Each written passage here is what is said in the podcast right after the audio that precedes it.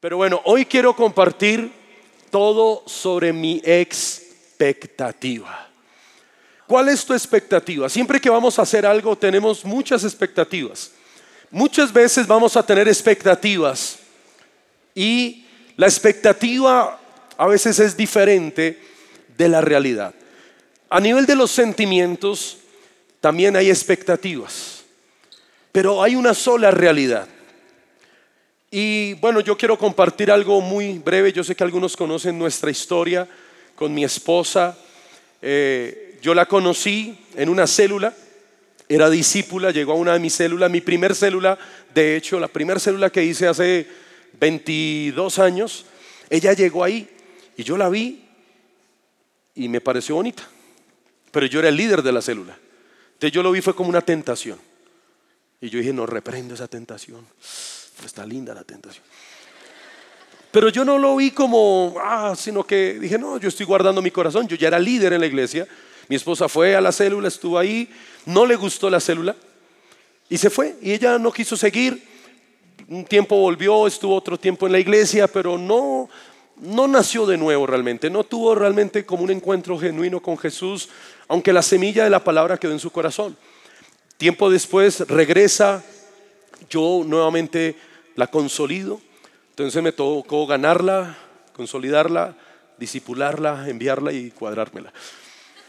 Y uno tiene expectativas. Cuando uno es soltero, en esa etapa de la soltería, en esa área emocional que para algunos es como una hectárea, que llevan años ahí perdidos, siempre hay una expectativa. La mujer se crea una imagen, ¿cómo será? Tienen muchas expectativas sobre esta área. El soltero, el hombre, tiene expectativas. Pero ¿cuál es la realidad? Yo siempre tuve muchas expectativas. ¿Cuál era a ser la afortunada que se iba a casar conmigo? Sí, tengo buena autoestima. Si usted dice, no, cualquiera, Señor, eso mándeme ahí cualquiera que camine, por lo menos ahí que. Y que medio hable, Señor, eso no importa. Ya estoy desesperado, Señor, mándame lo que sea. Pues bueno, no creo que, que sea lo correcto. Yo tenía muy buenas expectativas y creo que uno debe tener buenas expectativas. Pero créame que Dios siempre va a superar las expectativas humanas. Y yo tenía mis expectativas de esa mujer y pasaron siete años en la iglesia y yo estaba soltero. Llega una etapa donde tú te empiezas un poquito como a preocupar, como a afanar. Cumplí mis 25 años soltero y entré como en la crisis de los 25 y dije, Señor, ¿qué he hecho con mi vida? Un cuarto de vida y, y soltero. ¿Y qué pasó, Señor? ¿Es que todas son ciegas o qué? Dios mío, quítale el velo a una, una, una. Señor, yo te pido dos, una, una. Tú le quitaste una costilla a Adán, Señor, una. Y cuando conocí a Fanny, cuando empezamos a ser amigos, cuando empezó a ser discípula y empecé a pasar tiempo con ella, me di cuenta que mis expectativas se estaban cumpliendo en ella. Yo siempre quise una mujer de piel trigueña, de pelito negro, de nariz respingada, era mi expectativa. Un día en un cumpleaños coloqué toda la lista. Quería una mujer que tuviera un corazón de pastora, una mujer que tuviera carácter, una mujer que fuera hermosa, no solo por fuera, sino también hermosa por dentro, que fuera una mujer de carácter firme. Y al momento de conocer a Fanny y empezar a describir sus cualidades, me di cuenta que Dios estaba superando mis expectativas. Bueno, hoy está conmigo mi esposa y quiero presentarla y que la recibamos con un fuerte aplauso a mi realidad que superó completamente mis expectativas. ¿Cómo está? ¿Cómo les ha ido? Bueno, vamos a hablar de tres aspectos hoy que creo que son importantes conocer cuando tú estás en la etapa de conocer, de de saber. Es una etapa a veces como incierta. ¿Quién va a ser? ¿Cuántos están en esa etapa? Que dicen, pero... Bueno, hay tres cosas. Número uno, mi expectativa. Piensa cuál es tu expectativa acerca de tus sentimientos. En el libro de jueces, capítulo 14, voy a leer del verso 1 al 3. está la historia de Sansón. Dice, Sansón fue al pueblo de Timná y al ver una joven filistea se enamoró de ella. Cuando volvió le dijo a sus padres, he visto en Timná una joven filistea y quiero casarme con ella. Hagan ustedes los arreglos necesarios para la boda. Sus padres entonces le preguntaron, ¿por qué tienes que elegir como esposa a una mujer de esos filisteos que no conocen a Dios? Es que no hay más mujeres en nuestro pueblo o entre los demás pueblos israelitas. Pero Sansón insistió, esa muchacha es la que me gusta. Vayan a pedirla para que sea mi esposa. Aquí vemos un caso de un hombre que fue consagrado a Dios, que era lleno del Espíritu Santo y que tenía una expectativa en sus sentimientos. Pero era la expectativa de él, era lo que él quería. Me impacta porque él ve a una filistea, una mujer fuera del pueblo de Israel, que no conocía a Dios, y se enamoró, pero no era una persona correcta. Los padres le insisten, le dicen, pero ¿por qué tienes que fijarte en ella? él simplemente dijo, porque me gusta y punto. Hay muchas expectativas que podamos tener, pero diferente a la realidad de Dios para nosotros. No porque tú tengas una expectativa sobre algo quiere decir que así debe ser. Entonces vamos a, hablar de las expectativas que tienen los hombres versus la realidad y las expectativas que pueden tener las mujeres y de pronto por qué están solteros. Porque algunos dicen, bueno, porque yo sigo soltero. De pronto tus expectativas en esta etapa no son las correctas. Entonces... Por ejemplo, entonces las mujeres a veces tenemos una expectativa que queremos el príncipe azul. ¿Cuántas crecieron viendo Disney? ¿Cuántas han visto todas las películas de... ¿Qué es lo que nos vende Disney? El príncipe azul. Y entonces estamos esperando el hombre perfecto, el hombre que no tiene ningún error. Y entonces idealizamos a los hombres. Y es que voltea a mirar que está a tu lado y dile, bueno, no, no le digas nada. Más bien, los hombres no son perfectos. Voy a decirle esto y usted tiene que salir con esa realidad hoy. Ningún hombre es perfecto. Al contrario, tienen todos los errores posibles que usted ni se imagina. Pero, no, pero espere, todo esto va para bien, todo esto va para ah. bien. Pero lo que pasa es que la mujer idealiza. Eh, tenemos como el hombre con los ojos de Thor, el pelo de, no, el pelo de Thor mejor, y los ojos del Capitán América. Eh, el cuerpo de, de Iron Man. No, la plata de Iron Man. ¿Sí o no? Esa es la mejor. Ese sería el hombre perfecto. ¿Quién no le gustaría? No, pues tiene la severa plata. Amén, dicen, ¿sí ven? Wow. Esa es la expectativa. ¿Eres soltera? No, con razón.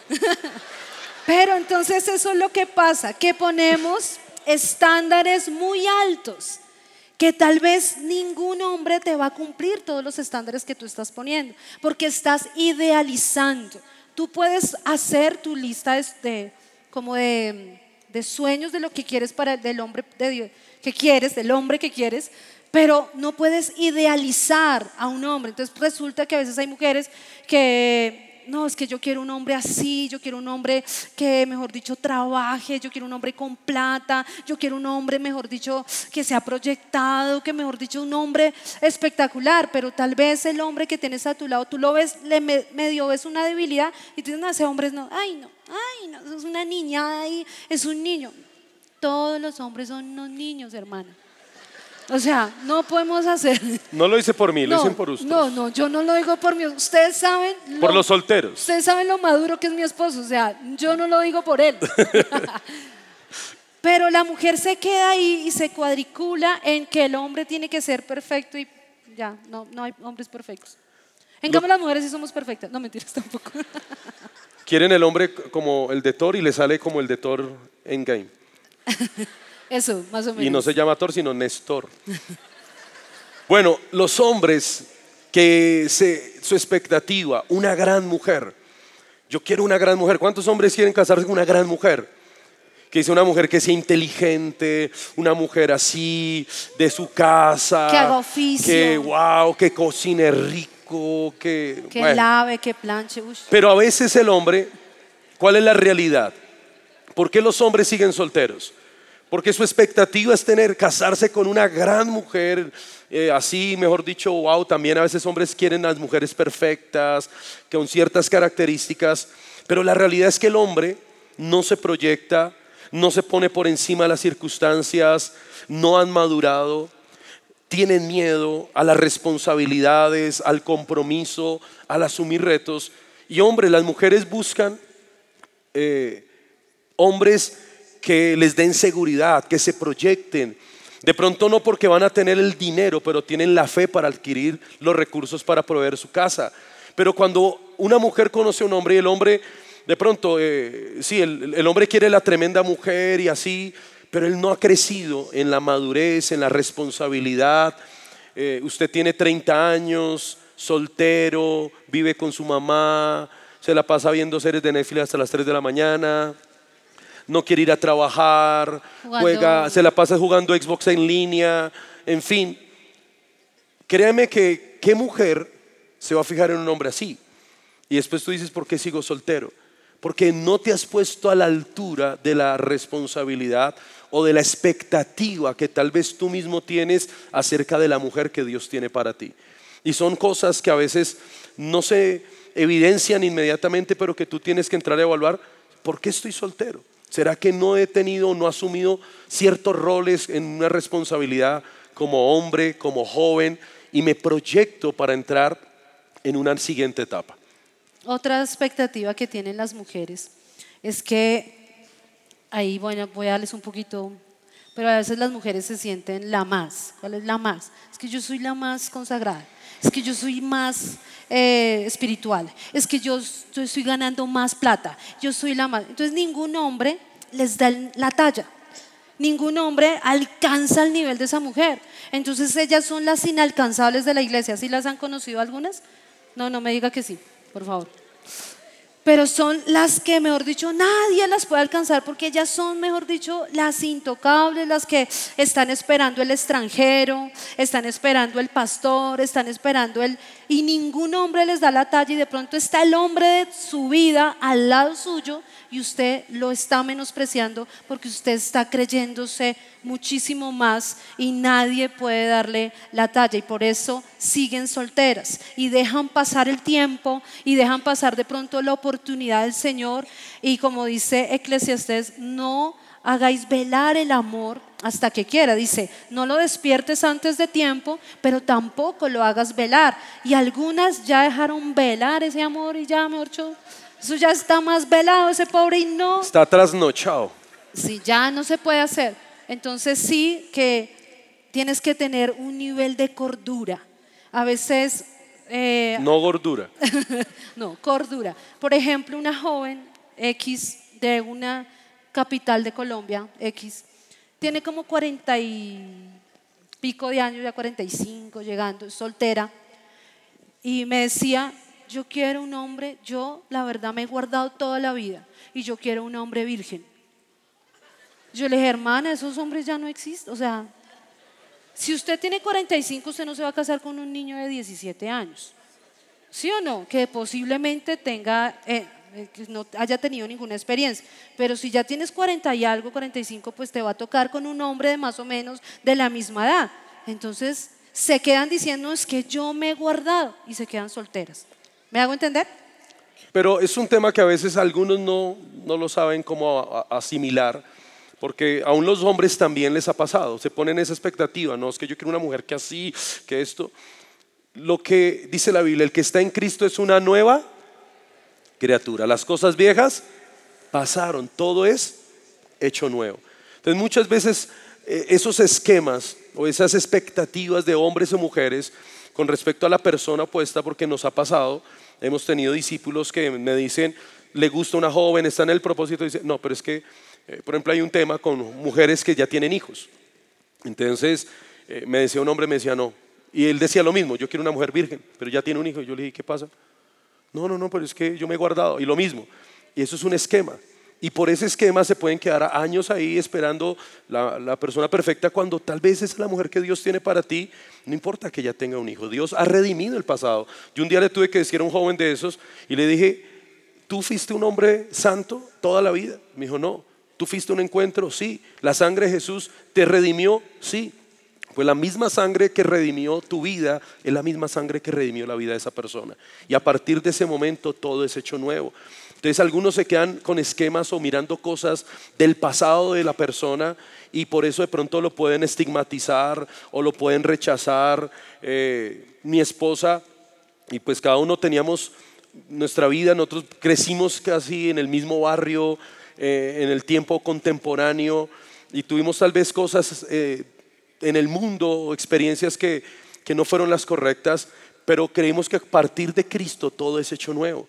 Entonces algunos se quedan es mirando no, lo, no esa persona nueva que es en Cristo, sino sus antepasados, su historial. No es que ya tiene hijos, no es que ya tuvo una experiencia, es que esa persona en el mundo vivió esto, entonces, pero tú lo que tienes que ver es el fruto de Dios en esa persona y lo que realmente te puede llevar a, tener la certeza es ver los frutos del Espíritu Santo actualmente. Y eso es la mayor garantía para tu corazón. Los hombres que quieren una mujer de Dios, pero no son espirituales. Las mujeres, ¿cuántas mujeres quieren un hombre que sea espiritual? Bueno, hay como cinco espirituales, las restas son carnales. Una mujer quiere un hombre de Dios, un hombre consagrado, un hombre que se proyecte en el ministerio, un hombre que sea espiritual, que tenga esos principios en su corazón. Pero a veces los hombres no son tan espirituales y no alcanzan a llegar como a ese nivel o todos lo sobre espiritualizan, que son esos hombres que Dios le dio palabra que todas son. Sí, es el que se sienta al lado de una joven, le dice, Dios me habló anoche que tú vas a ser mi esposa. Y eso se lo he dicho a 30 más, o sea, ya se vuelven super espirituales y ya rayan a veces con el misticismo. Dios me mostró en una visión, eres tú. Y ella dice, pues a mí Dios no me ha mostrado y mi esposo tampoco, entonces Dios te bendiga. Eh, y eso ha pasado, ¿sí? Entonces hay hombres que todo lo super espiritualizan, que es que Dios me habló. Yo tuve un caso con un joven que lo atendí, pastor es que necesito hablar con usted. Yo, sí, claro, ¿qué pasó? Es que me gusta una de sus discípulas y a mí ya, Dios me habló que era ella. Yo tuve un sueño y me mostró la palabra y yo tuve un ayuno y Dios me reveló en el ayuno y bueno, todo súper espiritual. Yo le dije, mira, pues qué casualidad porque acabo de atender a otro joven y me habló que también le gustaba a esta joven y también Dios le dio una palabra. Y hay otro joven que la semana pasada me buscó y también tiene palabra. Yo no entiendo, ¿será que Dios mete a la joven en una urna? Mete la mano y dice, listo, este se la ganó. Yo le dije, así no es. Yo le dije, también esto tiene que ver algo con la química, no todo tienes que super espiritualizarlo. Y la palabra se pide cuando ya hay algo en el corazón mutuamente y luego ya vienes como que Dios confirme si eso que nació en tu corazón es de parte de Dios o no. Por eso muchos se quedan perdiendo tiempo, super espiritualizando todo, cuando no es el propósito y el tiempo de Dios. Amén. Otro y, último de esta primera parte es cuando eh, no superan, a propósito del, título, como que no superan a, su ex. Y su ex no es de pronto, bueno, puede ser una experiencia del pasado. Ahorita en lo que escribieron algunos, alguien escribió, quiero poder superar a mi ex. Si tú te quieres casar y si tú quieres que Dios traiga ese hombre que, que Dios tiene para tu vida o la mujer, eh, Tú tienes que ya abandonar tu pasado, superar y sanar todas las heridas del pasado y dejar el pasado y entender que el pasado ya fue algo que quedó y debe quedar atrás. Dios echa todo nuestro pecado en su espalda y nunca más se vuelve a acordar. Pero tú sigues trayendo a memoria y entonces quieren el hombre que les ayude a olvidar todo su pasado tormentoso. Y yo te digo, Dios es el único que puede hacerlo, no un hombre. Algunas mujeres dicen, si yo me caso voy a ser feliz. No, tú tienes que ser feliz antes de casarte. Tienes que ser plena antes de casarte. Y no pensar que si te casas en la iglesia o si te casas, eh, se te arregla la vida. Creo que esa es una expectativa incorrecta que tienen a veces los jóvenes, entonces piensan, no, si me caso, mejor cojo el cielo a dos manos. Claro que viene una bendición cuando tú te casas bien, pero esa no va a ser la solución a tus problemas. Quien llena todo vacío y quien te ayuda es cuando tú conoces realmente a Jesús. Bueno, lo otro son expectativas externas, que es lo que el medio en donde estamos nos, nos como que nos quiere encajar encasillar. Las primeras es la sociedad, estereotipos, clases sociales, porque muchos es, las expectativas que tienen acerca de sus sentimientos es de acuerdo a los estereotipos del mundo, a los estereotipos sociales, al medio en el que tú te desenvuelves, como que te quieren enfrascar en que la persona que tú necesitas tiene que tener estas características, pero es algo que es externo, pero no es algo que viene en el plan o en el propósito de Dios. El otro, eh, una expectativa externa, y yo sé que algunos jóvenes, ¿cuántos jóvenes viven aún con sus papás? Levanten su mano. ¿Cuántos? Bueno, hasta los trajeron, ¿no? Y todo. la mamá le dijo, no, papito, estamos en paro, yo lo acompaño. Cuando los padres quieren implantar una expectativa en el matrimonio de sus hijos. Entonces, yo eh, tuve un caso, entonces, caso personal, mi mamá me decía, pues Julián era el líder de la iglesia, eh, era muy reconocido acá en la iglesia en ese tiempo en jóvenes, yo sabía quién era él, pero mi mamá decía, ¿y ese muchacho qué tiene para darle? Ese muchacho no, no tiene nada. Usted se tiene que casar es con alguien profesional. Mire, y entonces en ese tiempo, antes de yo llegar a la iglesia, a mí me pretendía un abogado y un médico. Y mi mamá era feliz. Y se casó con el líder de la misión carismática. Y mi mamá era feliz, decía, ay, un muchacho como fulanito de tal, es que él sí tiene futuro. Mire, él es el médico, él es un doctor, usted ahí sí va a poder tener algo más. Entonces muchas jovencitas o jóvenes también se dejan llevar por eso que sus papás le dicen. Y yo sé que los papás, porque yo soy mamá ahora, y yo digo, yo sé que uno quiere lo mejor para sus hijos. Y uno dice, pero lo mejor no es porque tenga plata, lo mejor no es porque tenga una carrera profesional. Conozco personas que tienen una carrera profesional y tienen un corazón en la mala, un corazón podrido, ¿sí? Malo y personas que quizás no han podido eh, estudiar una carrera, pero tienen un corazón conforme al de Dios. Entonces, es como que quitar esas esos este, eh, expectativas externas. Los padres quieren a veces implementar. Hace poco, hace unos días, hablé con una joven, le decía que, porque está como en su proceso laboral, y los papás la están presionando. Tiene un trabajo que es estable, que es bien, es de medio tiempo, tiene un buen pago, pero los papás le están diciendo, tiene que trabajar en otra cosa, mira a ver dónde que se va a poner a hacer, es que usted se está estancando y la estaban presionando y ella hizo un ayuno y el Señor le dijo que tenía que seguir en ese trabajo y yo le dije, tienes que hacer lo que te dice pues el Señor y habla con tus papás para que no los deshonres. Le dije, yo estoy, yo estoy segura que tus papás te han dicho que tú no te puedes casar con un hombre si no es profesional. Me dice, sí, pastora, yo no le puedo decir que alguien me gusta porque es que cuánta plata tiene, dónde trabaja, qué hace. Yo sé que los papás de acá de la misión carismática no son así. Yo sé que ellos no presionan, pero eso es una, una, expectativa que tú tienes que es alinearte con el Señor y que sea lo que Dios tiene y quiere para tu vida. ¿Tuviste lo mejor? Yo vi lo mejor. Ahorita cuento qué fue lo que vi. Wow. Ahí viene el desquite, muchachos. Otro, otro medio que nos genera presión son los amigos, tanto de fuera de la iglesia como de dentro de la iglesia. Y a veces esos amigos también tienen expectativas sobre nosotros. Yo recuerdo cuando conocí a Fanny, pues Fanny como era discípula, en aquella época no era como tan bien visto que un líder con la discípula, aparte yo ya llevaba un tiempo en la iglesia, en el ministerio, tenía 50 células, Fanny tenía una. Y pues como que el esquema era, no, esto no es de Dios, usted proyectese a alguien de su nivel, de su tamaño, de su ministerio, y que una discípula, ¿no? ¿Qué le pasa? Y yo pues le abrí mi corazón a varios amigos, y muchos de mis amigos no les gustaba Fanny, pero no le tenían que gustar a mis amigos, me tenía que gustar a mí. Y ellos empezaron a presionar, a decirme, no, o sea, a tratar de sacarme y decir, Fanny, nada que ver, ¿usted qué le pasa? Eh, esa mujer no es para usted y dele.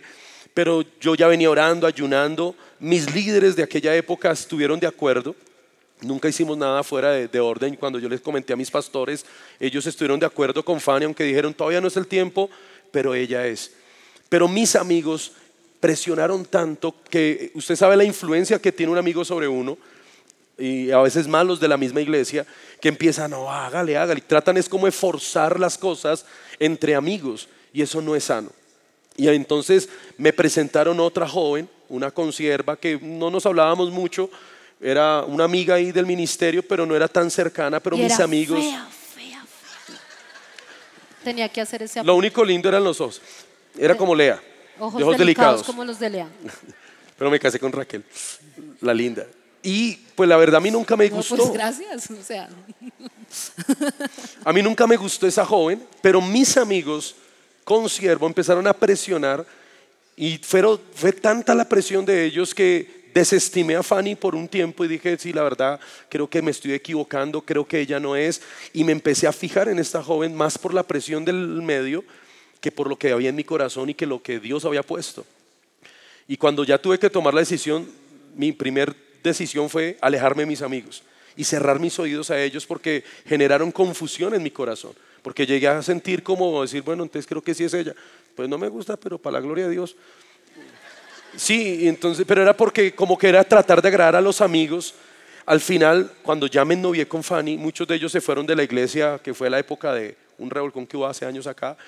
Muchos de ellos, por no decir que todos, se fueron de la iglesia. Y yo me casé. Hoy somos pastores, Dios nos ha bendecido y muchos de esos amigos se quedaron solteros. Muchos de esos amigos se casaron y están no tan bien en, sus familias. Algunos me han escrito y me decían, uno me recuerdo que se fue a la iglesia y después me escribió y me pidió perdón. Me dijo, yo siempre menosprecié a Fanny, pero hoy me doy cuenta que la plenitud de tu vida, sí, mi amor, ya. Vente y le abrazo el Padre otra vez. Y si yo me hubiera dejado guiar por la expectativa de mis amigos, tal vez hubiera terminado equivocándome y casándome con la persona incorrecta. Así que no se deje presionar y no deje que las expectativas estén por encima de la expectativa que Dios tiene para ustedes. Amén.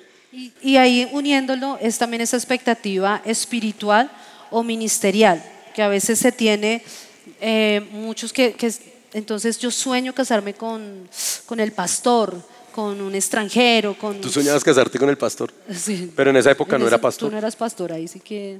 Tú me hiciste pastor porque dio una palabra. Cuando Jacob trabajó para, para hallar esposa y por hallar esposa fue pastor.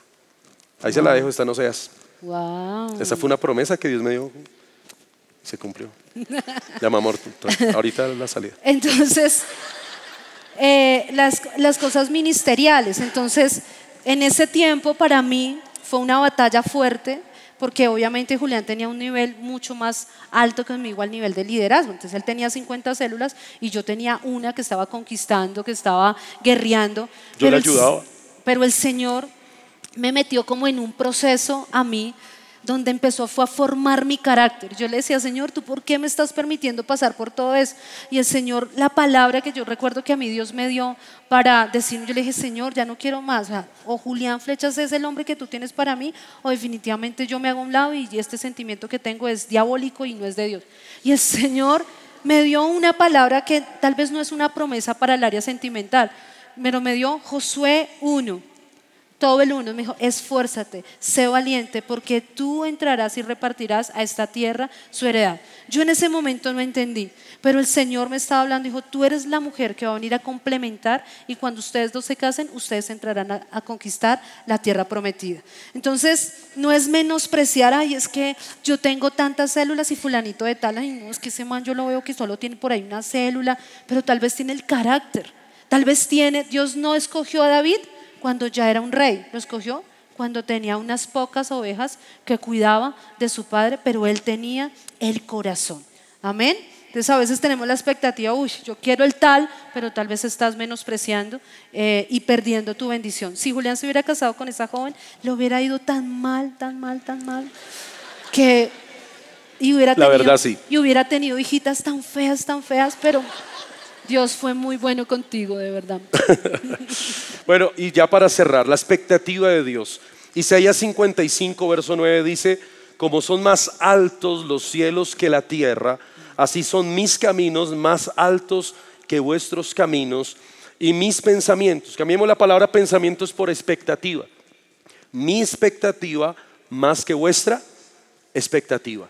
A veces uno tiene una visión muy corta, muy escasa, pero Dios tiene algo mucho más grande. A veces tenemos que, creo que en el área de los sentimientos no funciona cuando yo quiero cumplir mi expectativa, sino cuando yo le suelto a Dios y le entrego a Dios mis expectativas y ya Dios se encarga de llevarme a cumplir expectativas más grandes y más altas. Pero para esto tenemos que confiar y para confiar tenemos que soltar. Algunos no quieren soltar su área sentimental, ellos quieren escoger, ellos quieren, pero es que el hombre tiene que ser así y tal vez Dios tiene otra persona diferente. Tal vez está al lado tuyo. Tal vez tú has menospreciado a alguien por mucho tiempo y tal vez es la persona que Dios tiene para ti, pero porque estás lleno de esquemas, de expectativas, pero la realidad de Dios es, supera a la realidad tuya y es lo que el Señor quiere hacer. Y hay un propósito que, está por encima de la expectativa. Creo que el propósito, y es lo que debemos entender, y es una frase que yo sé que ustedes han escuchado mucho. Dios une propósitos. ¿Cuántos han escuchado esa, esa frase? Dios une propósitos. ¿Cuántos? Levanten, su mano. Eso. Pero yo sé que suena como una, una, frase que se repite mucho, pero es la verdad. Dios no une solamente personas, Dios une propósitos. Y cuando nos unió a nosotros, está uniendo un gran propósito de lo que Él quería hacer con nosotros. En ese momento nosotros no sabíamos que íbamos a ser pastores en tan corto tiempo. Y no sabíamos que todo lo que el Señor nos iba a entregar. Pero Dios sí sabía el futuro. Y por eso Él nos unió. Entonces, la expectativa de Dios supera tus expectativas y calla a aquellos familiares, amigos y todos esos de pronto que se meten en que quieren que tú te cases con X o con Y, sino que Dios supera las expectativas. Mi mamá después me decía, yo le doy gracias a Dios porque usted se mantuvo. Eh, Julián era el hombre para usted y él ahorita, mejor dicho, ama a Julián, eso me regaña a mí, vaya, prepárele algo, cocínele a su esposo.